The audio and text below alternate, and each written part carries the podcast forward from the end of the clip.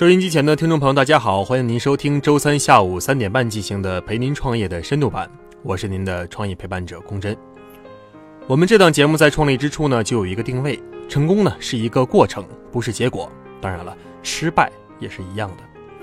所以我们在每周三的这个板块中呢，更多的是给您准备了创业失败的小故事。这期节目我们要探讨的是资源依附型企业的创业可信吗？如果您正在进行创业初期，或者是正在面临着这个问题，还不知道该如何解决，您可以好好的听听我们的节目。本期我们请到的嘉宾呢，是《创业小败局》这本书的主编卢旭成，还有先后创立了焦点房地产网、拉手网、现任美奥居创始人兼 CEO 的资深创业者吴波。同时，我们给您做个预告，在周五的时候，我们会上一版特别节目，时长一个多小时，全程记录了路由器公司 KissLink。翻译为“稳路由”的产品发布会，K Slink 呢是一款极其简单的路由器，号称是只需要两步。第一步是连接上网线电源，而这第二步呢就是没有第二步，直接就可以上网了。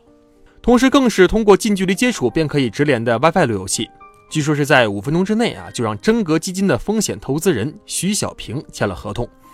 而正在京东进行众筹的 KissLink 呢，也是被京东的众筹管理层认为是很有可能突破之前众筹记录一千一百二十二万元人民币的产品。下周三呢，我们会给您带来 KissLink 创始人张兆龙的专访。周日的节目中，我们也会给您带来北京脱口秀俱乐部的优秀作品。欢迎您关注声音平台喜马拉雅上的陪您创业。如果您有什么问题，可以在微博、微信、微视公众号“陪您创业”这个账号下与我们进行互动。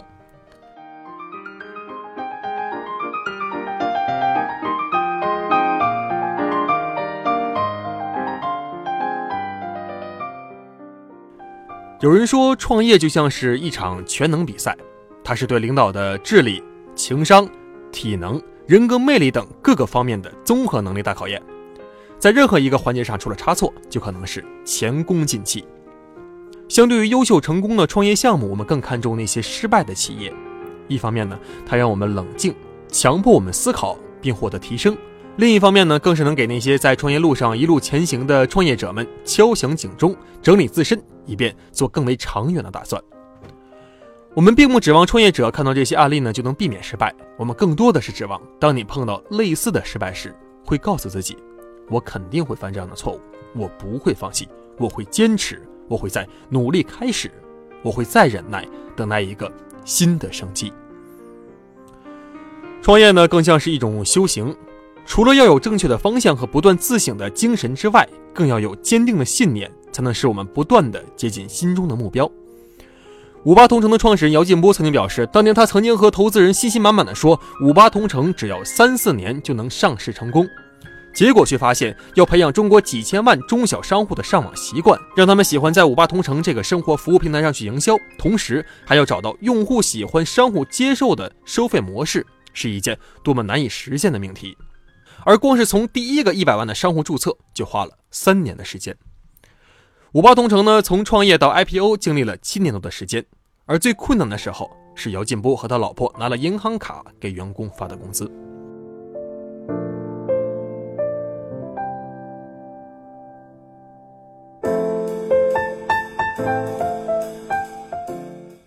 本期节目我们给您带来的故事呢，是资源依附型企业的失败案例，分析的企业是求职帮，还有一个是关于不愿意透露项目名称的服装电商。我们先来说说这个求职帮。求职帮是渴求的求，职业的职，帮忙的帮。这个项目的创始人呢，姓朱，我们就管他叫做小朱。零五年、零六年那会儿呢，很多银行的积分兑换礼品项目交给了搜狐商城来做，但是搜狐商城呢自己暂时没有那个打算。小朱的一个合伙人呢，跟搜狐的人是比较熟，就把这个转包给了小朱他们。小朱呢，可以说是通过这个项目挣了点钱，不过更为重要的是，他直接影响到了小朱的创业计划。小朱原本是做家居领域的，但他觉得在中国有的时候资源就是制胜的，所以并没有选择做家居领域的创业，而是选择了和联通的合作。之前呢，小朱是在搜房网工作，那时候他还同时开了两个餐厅，开的时候就发现一个问题啊，说招人的时候特别的难。他身边做服务业的朋友呢，也反映是这样的，十几家店永远在缺人。这都给了小猪灵感。正所谓是有需求就有市场。小猪发现蓝领找工作的途径呢，朋友介绍的占了六成以上。问题是一个刚到北京打工的人有多少朋友呢？他的朋友又能有接触到多少企业的招聘信息？而这些信息里面又有多少是能用的？不难想象啊，全部符合的基本上是只占了很小的比例。而他们找工作的方法，去人才招聘市场吧，哎不够全。上网找呢，北京整个这几年啊。网吧又是大量的减少，上网极其不方便，想来想去只能用手机。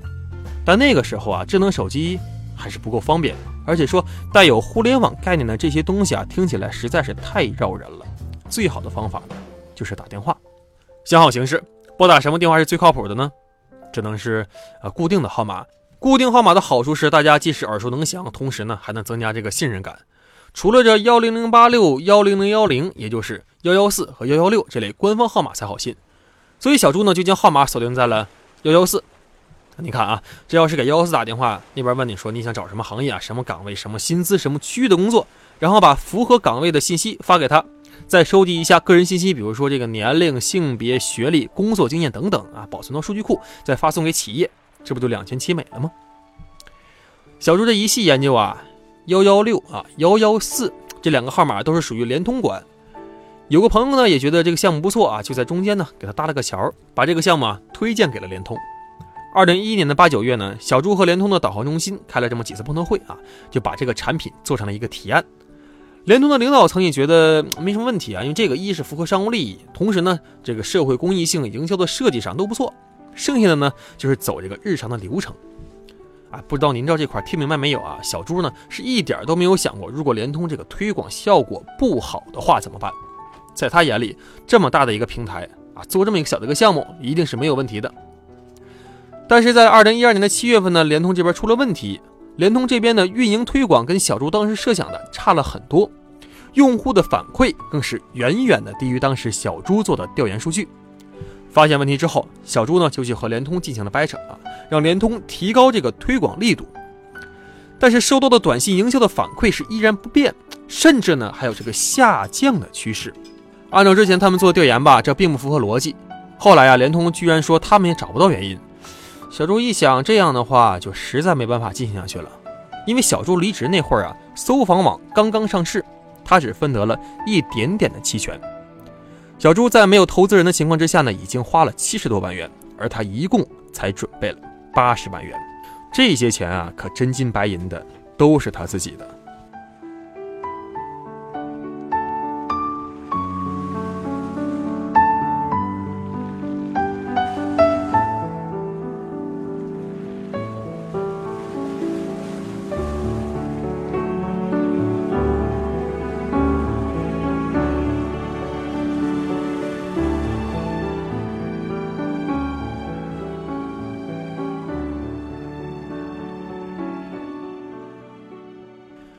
走到这一步，小朱自己也不知道该怎么解决了。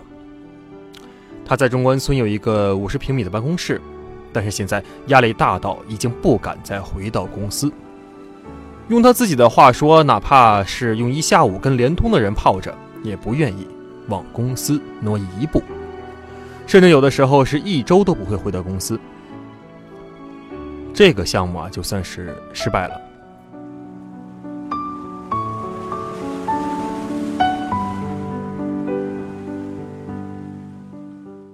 我们来看看创业者本人的反思。经过了一番思想斗争，小周确信联通啊也不是推诿，自己呢也并没有真正的进入到所谓的创业状态。这个状态十分重要。创业者还没有区分开个人还是企业，思维上更偏向于职业的经理人，觉得确定了大方向就够了。咱们说，这绝大部分创业者都是屌丝创业，第一个任务是活下来。而不能一味着想着我要改变、要颠覆、要实现理想。当你想到这个公司必须要活下去的时候，要找到钱来发下个月的工资的时候，才算是慢慢的进入到了创业的状态。之前呢，小周想的是投入多少、回报多少啊，预期是多少，只是简略的考虑了下风险，甚至有的时候啊是选择性的忽略掉了风险。后来，美图秀秀的董事长蔡文胜跟小周说：“联通的合作既然是鸡肋，就必须要砍掉，不要可惜。”小周呢，这才算是进行了新的思考，砍掉了和联通的合作。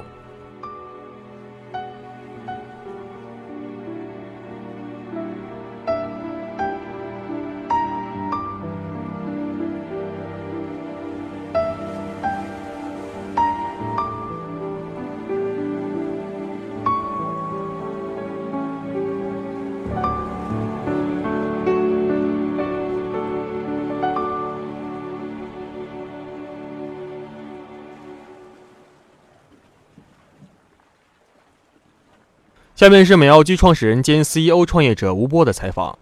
现在是九零后创业的黄金时代，现在好多好多好的，最近估值很高的公司，包括他讲的一些公司，全是八五后做的。八五后做的，八五后有八九九零的都有。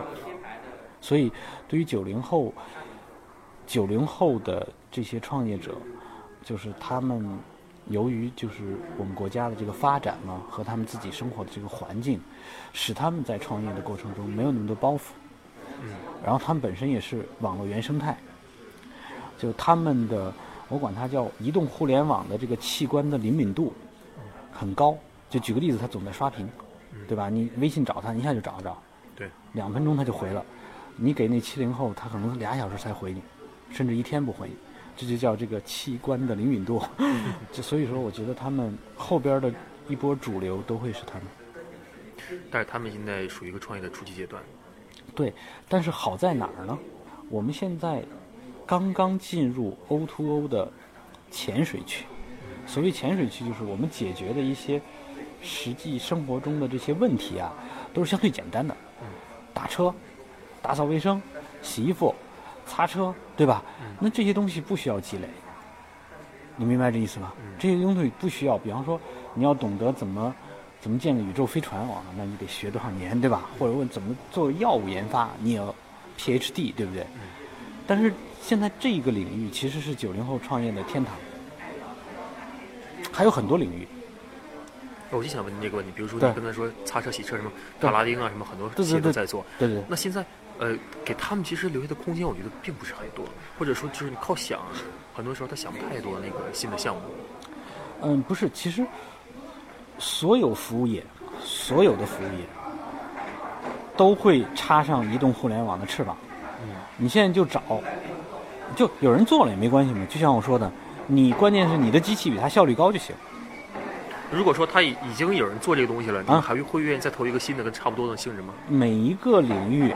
就从阿一帮，到美甲，至少有五家，嗯，至少有五家。到最后谁能跑出来，就是看谁的那个机器效率高。除了您刚才说那个效率高，还有别的考量因素吗？哦，当然了，就是他要效率高，要能坚持住这些东西，跟这个创始人是很重要的。而九零后呢，就是他们比较单纯，没有那么多想法，没有那么多负担，他们会更想着说我要改造世界去。由于你们生活的环境，因为咱们国家富裕了，对吧？你们不愁吃不愁穿的，父母能养着你们，对吧？你们也没有那么多负担。我失败了又怎么样？So what？对不对？所以就干吧。所以你就想着，就说我要做这件事儿，通过做这件事儿，我把这个行业都改。这是我们现在中国最大的一个机会。现在互移动互联网将改造所有行业。呃风投为什么能看中这个东西？因为他知道他。这回不再是什么线上百分之多少，线下百分之多少，而是说一勺烩。嗯，明白这意思吧？就是说全部都变了。那你就是阿一帮就想成为什么？全国最大的家政服务商。那你算算多大？你刚才是说，就是有很多人已经在创业的路上已经走了很多年哈。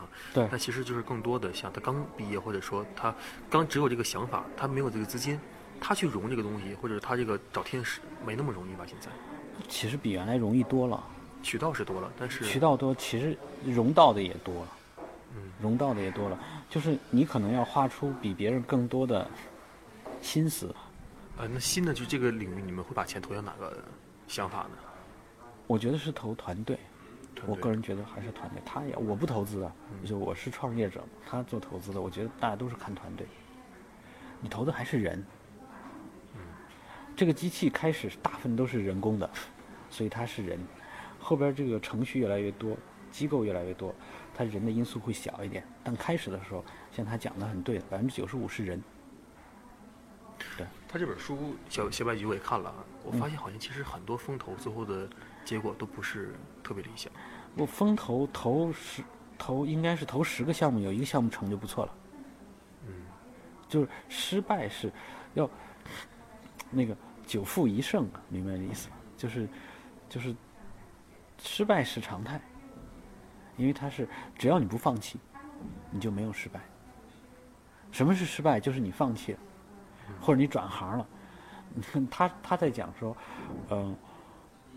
我不是一个成功的创业者，不，他是不错的成功的创业者，但是他把公司打造到一定程度嘛，就是没有特别特别大，但是还可以了啊。那那他如果再接着做，那他就有可能做一个百度出来，有可能做一个案例出来。所谓的成功和失败，只是在某个时间点你是不是放弃。但是如果你要是一直不放弃，永不放弃，一直做下去的话，你其实是成功率是很高的。对于如果刚毕业的，或者说刚在创业路上起步的人，你推荐他去创业吗？还是其实刚毕业的学生，我推荐他们到好的有创业氛围的公司去工作。比方说小米，比方说像我们公司，比方说像什么，就是它，对，就是说它是个很开放的环境，大家在这个环境里干一段时间，自己再出去创业，就是这是一黄埔军校，你明白吧？培养的话，后边成功率就更高了，而且你还认识好多人。这哥们儿可以帮帮你那个，那哥们儿可以帮帮你那个。哎，那我问你这个问题啊，假如说我今天我想创业，那我怎么去找将来跟我一块创业的人的这个团队？这是缘，这是缘分。你首先先要提高自己，当你自己有吸引力，别人就会来了。所以就是到好的创业氛围的公司去，也是个很好的办法。你们将都是同事。你对他更了解，他也会出来创业，但他做市场很棒，这个人做技术很棒。你有你想法，你把他们俩弄在一起，你们三个出去创业。好，现在一般的创业公司都是互联网的。嗯，是因为互联，因为中国后边真正有机会的下一波，实际上是这一波。这个世界在变，而且变得巨快，就变得就我都有点不敢想象，害怕啊。这个将来越。现在我们打仗已经不是人和人在打仗了，都是无人机在打，都是机器在打。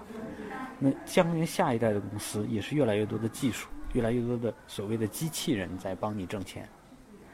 将来我们跟美国竞争，或者是跟其他地方竞争，比的根本不是说你的人多少，比的是谁的机器人多。嗯。因为将来不用人打了，用机器打了。那所所以呢，在这个情况下的话，就这个飞速发展。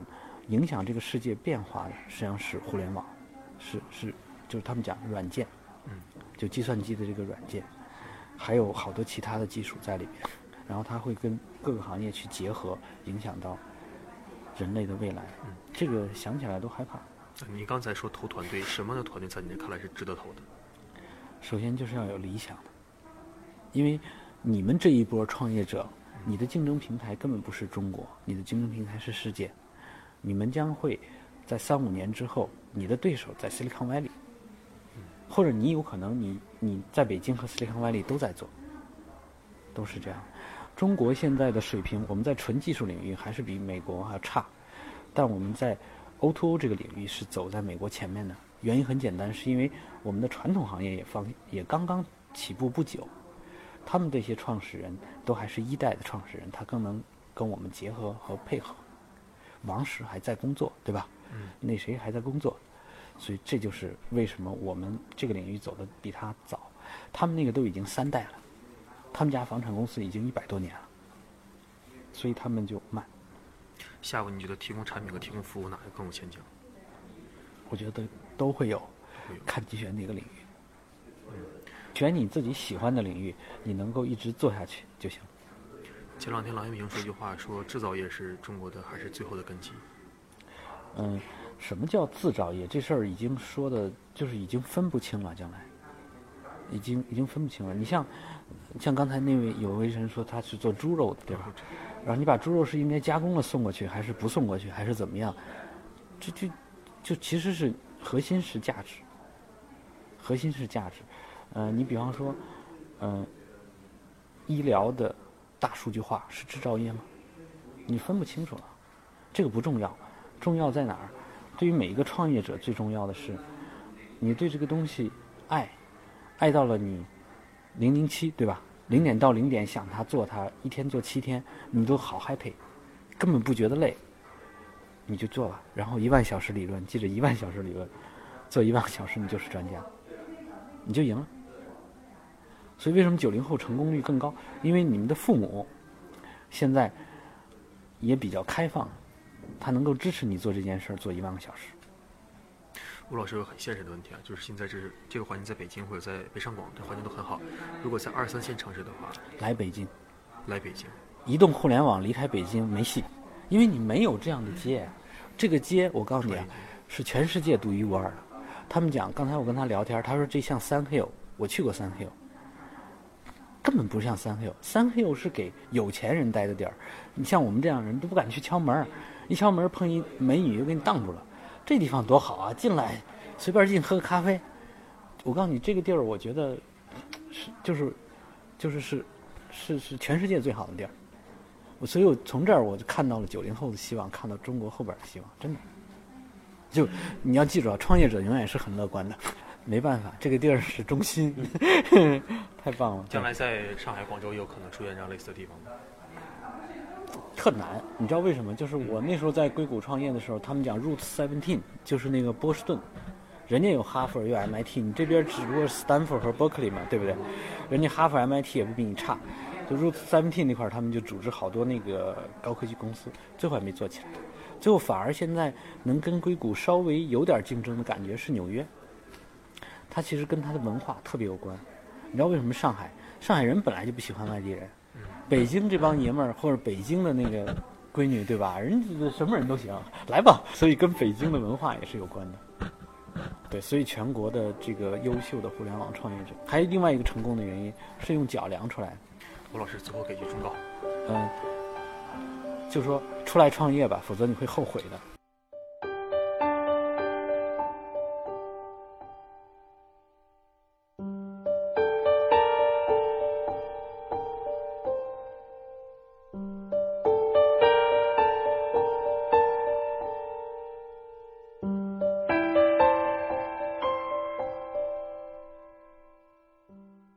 接下来我们关注的这个项目呢，是一个大学生的创业。现在很多人觉得说，毕业后既然工作不好找，不如干脆呢自己起摊儿啊，创业当老板。不过呢，其实这事儿啊，并没有那么容易。咱们来听一下这位服装电商的创业者，我们来给他取名叫做小 K。小 K 呢是南方人，个子不高，上学时候广播体操呢，经常都是站在第一排，学习成绩呢一直以来也不好不坏吧。大学念的是一个家乡的二流学校。家里条件呢一直不算太好，所以像很多的在校大学生一样啊，倒卖了点生活用品啊，做了点兼职，帮商家跑跑业务，算是积累起了自己的第一桶资金。毕业后原本并没有想要创业，先跑去了一家电商公司做了销售，干了一年多，觉得没什么意思啊，就想到了创业。这个时候呢，一个电话将小 K 拉入到了创业的行业中来。打电话的这个人呢，做的是家居建材方面的生意。据说是身价数亿，四十来岁啊，人们都称他为何总。有一次，何总到小 K 的学校来招聘，找不到路了，就拦住了走路的小 K，并且呢，给他留了张名片。后来呢，何总也是几次来到了小 K 的学校，因为小 K 这个酒量还不错啊，就慢慢的跟他建立了不错的关系。何总这个时候打电话来，还真有这么点儿天时人和的味道。何总在电话里说，想成立一家新的公司来做电商。问小 K 的意见，因为他觉得小 K 呢年轻啊，接受新事物也比较快。小 K 后来自己回忆说，当时也是觉得自己挺懂的，但是没想到呢，等他做起来后才发现自己啊还处于一个半懂不懂的状态啊。这一方面啊是需要成立电商，手里有资金；另一方面呢，看起来是对电商十分了解，而且年轻活力充足的年轻人，两人可以说是一拍即合，这生意啊就算是做了起来。何总呢，自己对电商可以说是一窍不通，但是自己有个亲戚在浙江省经营一个服装厂啊，之前跟他说过，网上呢有一个韩都衣舍卖的还不错，所以呢就想试试这个新的领域。给小 K 开出的报酬呢是在上海提供他的住处，同时呢每月给出一点五万元的固定的月薪，另外呢，再加上新成立公司百分之十的股份，之后每一年小 K 可以出资购买公司百分之五的股份，而何总呢，自己更是愿意拿出一定的股份啊，来预留给未来的团队。我不知道您听这个待遇还可以吗？啊，按照小 K 的后来话说呢，当时并没有考虑公司的控制权、股权啊这些问题，只是觉得这个条件优厚啊，自己又年轻，也是输得起的。小 K 跟何总呢是约法三章。公司呢由小 K 决策，何总不能横加干涉。何总答应投入两百万元用于公司的运营。简单说吧，选地点啊，买二手设备，招人。小 K 想招一些没有经验的人，最后呢招了行政一人啊，运营两个人，技术一个人，基本都是大学毕业生。后来觉得不放心，又找了两个大学的同学。公司呢一共是六个人。何总呢是按照了约定给小 K 打了一个月的工资和基本运营费用二十万元，并一再保证会把剩下来的两百万元全部打过去。这个时候可以说整个公司上下一心，准备大干一场。小 K 认为只要是搭建一个网站，做好 SEO，有流量，做好所谓的用户体验，生意呢就会源源不断的上门。何总拿来了一批衣服，就跟小 K 说是第一批的产品。小 K 呢也没有太多的选择，直接呀就进入了这个服装电商。哎，你可听好了，这可是完全违背了市场营销从用户需求出发的基本原则。解决了卖什么产品的问题，下一个呢就是如何卖的问题。小 K 的一个同学说，先做个淘宝店试试。小 K 觉得说，既然有何总在后面给咱做后盾啊，咱怕什么呢？直接就做商城。简单的考虑了一下服装店啊，其实也就是听服装店主呢在那块吹吹牛啊，说说衣服质量什么、利润回报率什么的。考察结束回来呢，小 K 是把所有的钱都投入到了网站的开发上来。小 K 呢不懂技术，网站的开发呢靠的是技术员，不过技术员也没经验所从，唯一的办法呢就是抄别人的。小 K 他们是到处去找别的商城模板，以最低的价格拷贝过来一个。那这个时候呢，离拿到营业执照差不多已经一个多月了。而在网站开发那段时间呢，实际招聘的员工每天基本上是除了看看报纸、喝喝茶，也就没什么别的事儿了。网站是终于上线了，但小 K 与何总的矛盾也就从这个时候开始了。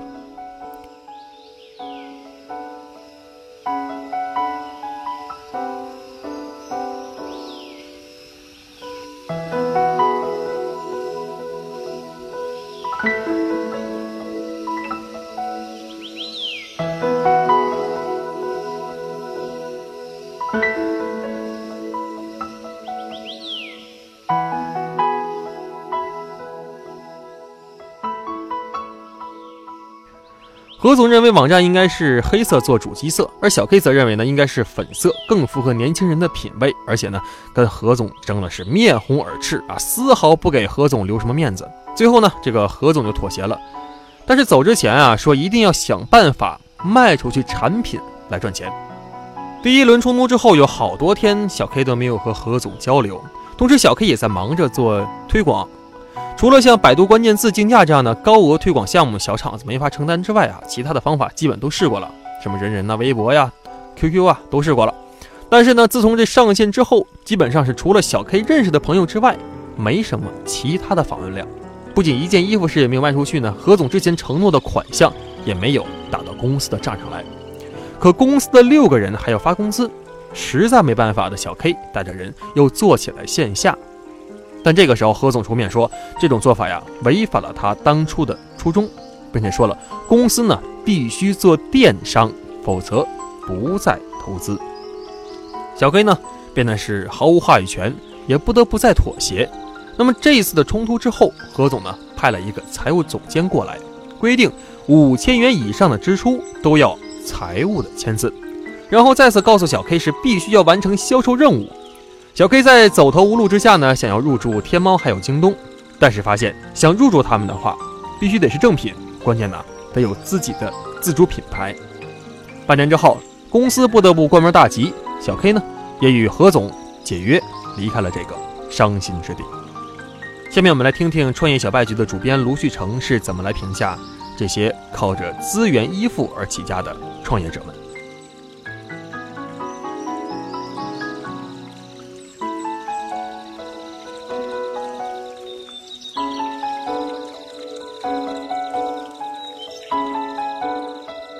创业这个事情风险很高，所以他很多人本能会找是说，我怎么能降低我的创业的风险，对吧？那本能说，我那能不能我找一个有很强资源的一个一个人跟我一起来干这个事儿？就比如说现在很流行的像像那个做餐饮的，对吧？那他自然而然说，哎，我能不能跟一个餐饮老板一起来做，对吧？那甚那甚甚至我听到一个故事说，哎呀，有个老板他有很多资源，对吧？他原来做了十几二十年餐饮，对吧？然后他看中我的是什么？我年轻，我懂年轻人，我有联互联网思维，然后跟我合伙。但是那个老板说，我要占百分之八十的股份。啊，那那就就是很很明显的，那就是说这就是资源依附。你如果你你觉得，哎，我这样跟他创业，我我会很爽的话，那你就已经是开始有一个资源依附的一个一个一个开开头了。那这个就会很很危险，很简单，很危险什么呢？我我们的小白举的书写过，就是有一个小伙也是说，我我刚毕业生，我我什么都没有，我就有一点经验，对吧？有点我在美团做过，做过一年不知道。那老板就说，哎，我正好我有个弟弟是开服装厂的，你帮我用互联网方法来卖他的服装厂卖不出去的服装吧，然后给你一百万，说的好很好啊。但是这个钱是在人家手上的，人家是刚开始是按月打给你的，先打个五万、十万够你开工资。当你觉得我可以大展船脚的时候，他说，哎呀，我觉得不对，你这个模式不对，你不你不是我想的方向，然后咔断掉你的这个资金来源，你傻眼了，你就完全傻眼了，对吧？就基于资源依附型很容易受制于人，对吧？要么受制于人的钱，要么受制于人的资源，要么受制于政府的。如果是政府的话，钱权力的这种纠葛，对吧？那人家说给你块地，这块地说不定他通过什么灰色渠道拿过来，你你你以为可以做生意，但这个人被干掉了，你就没有了。那如果在创业初期的话，可以通过这个方式来积累资本吗？呃，我们我们建议建议的话是说，你可以，呃，如果你觉得自己很清醒的，你可以早期是说，利用他这个资源来迅速的起步，但是起步之后你要迅速的转型，转型说我要把它的依赖，比如说原来我依赖百分之八十，你要有计划的、很强、很很清醒的意识到，我要减到往下减百分之五十、百分之四十、二十，甚至慢慢的不依赖它，这个速度越快越好。通过什么样的方式能减下来呢？呃，首先就是说你要找到用户，你你做这个生意，比如说我刚才说了，呃，就现在很多大学生出来做的送外卖？那你首先你要搞清楚你到底送给谁的，对吧？你外卖是卖给谁的？如果你说我是卖给大学生的，OK，那你能不能让比如说你们学校的所有的学生都是你的用户？就你掌握了用户，就什么叫掌握用户？比如说我有你的手机号，我知道你住哪个宿舍，对吧？我知道你喜欢吃什么，对吧？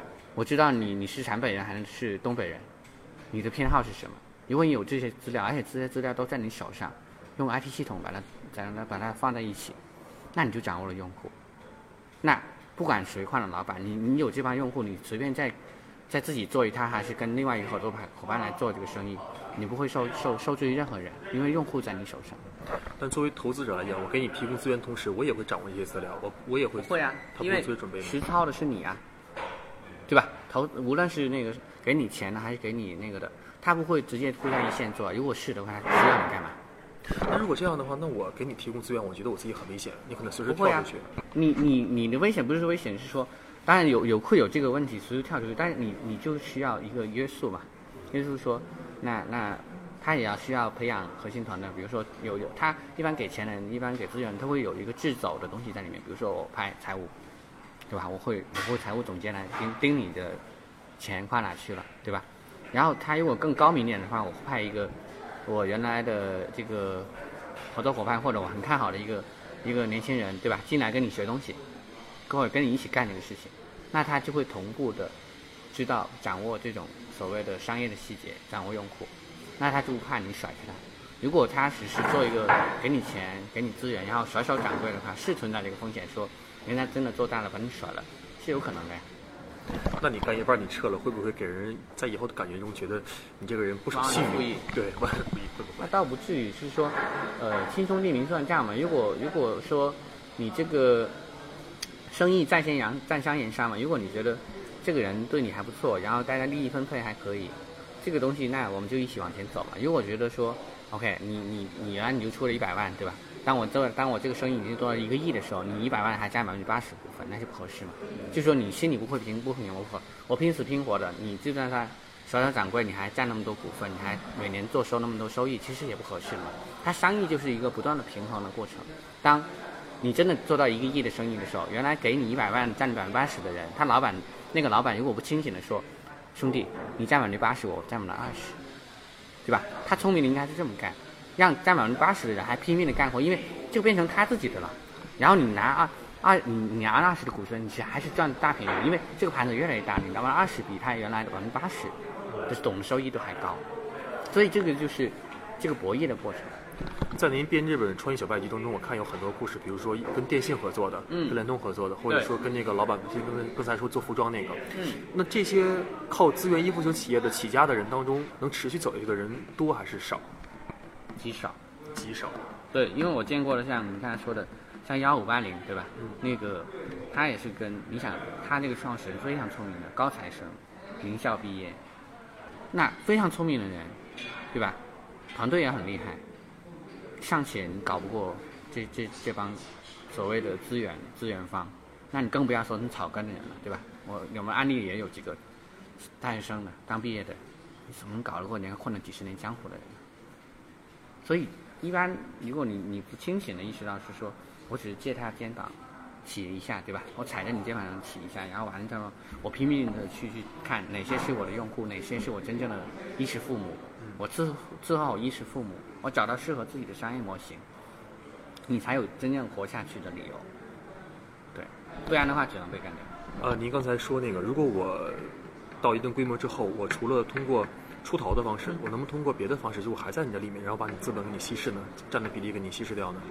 这个需要一个谈判的技巧，就是，呃，其实有一些技巧的，就是说，第一个是引不断的引入一些第三方，第三方就比如说，原来那个那个土老板给了一百万，然后他加百分之八十，你分之二十，OK，你你会你你聪明的是说，哎，我这个生意我我做一些改造，我变成一个更有互联网的感觉的生意。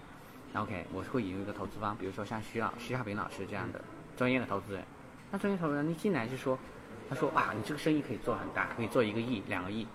那但是他会说，但是你这个股权结构太不合理了。他会要求说，你必须让创始人有有很强的主人翁的感觉，你才能把这个生意往一个亿、两个亿做。然后他这个第三方投资人，他会说服你原来的投资人说，你要把你的股份往下收。或者说，他愿意说，我掏更多的钱把你的股份买断，买更买买买一部分股份出来，那就他会平衡。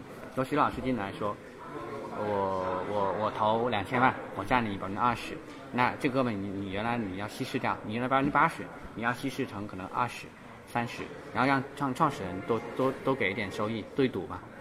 等于说找个更聪明的投资人来以大吃小。就不是以大吃小，就是平衡掉、稀释掉，就是因为机构机构和。投资人都是要求是说，你是很严谨的治理结构，对吧？不然你公司倒了，他都没办法控制你。如果你还是这种私人性质的，就完全是说我靠，好哥们好义气，说我们你好你好大家好，不是这样，它是严格的按法律条款来规定的。你一个创始团队应该拿多少股份，对吧？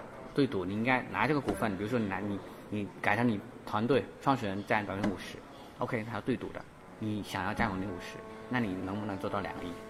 如果能，我给你百分之五十；如果不能，那你就认输吧，对吧？所以它会存在这种制衡的机制在里面，这是一很成熟的体系。徘徊着的，在路上的，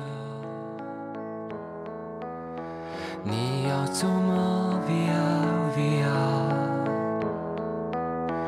易碎的，骄傲着，那也曾是我的沸腾着的，不安着的，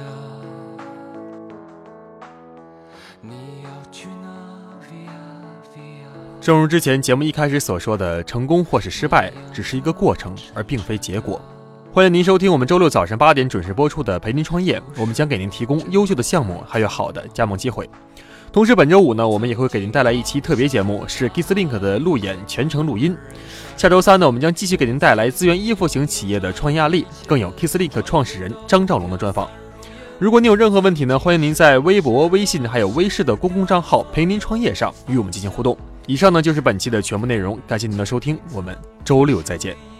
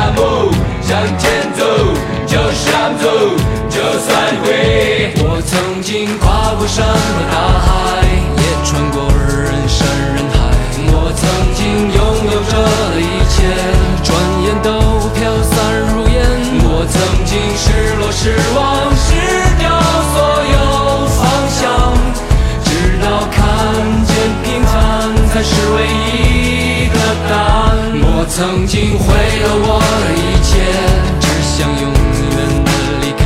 我曾经堕入无边黑暗，想挣扎无法自拔。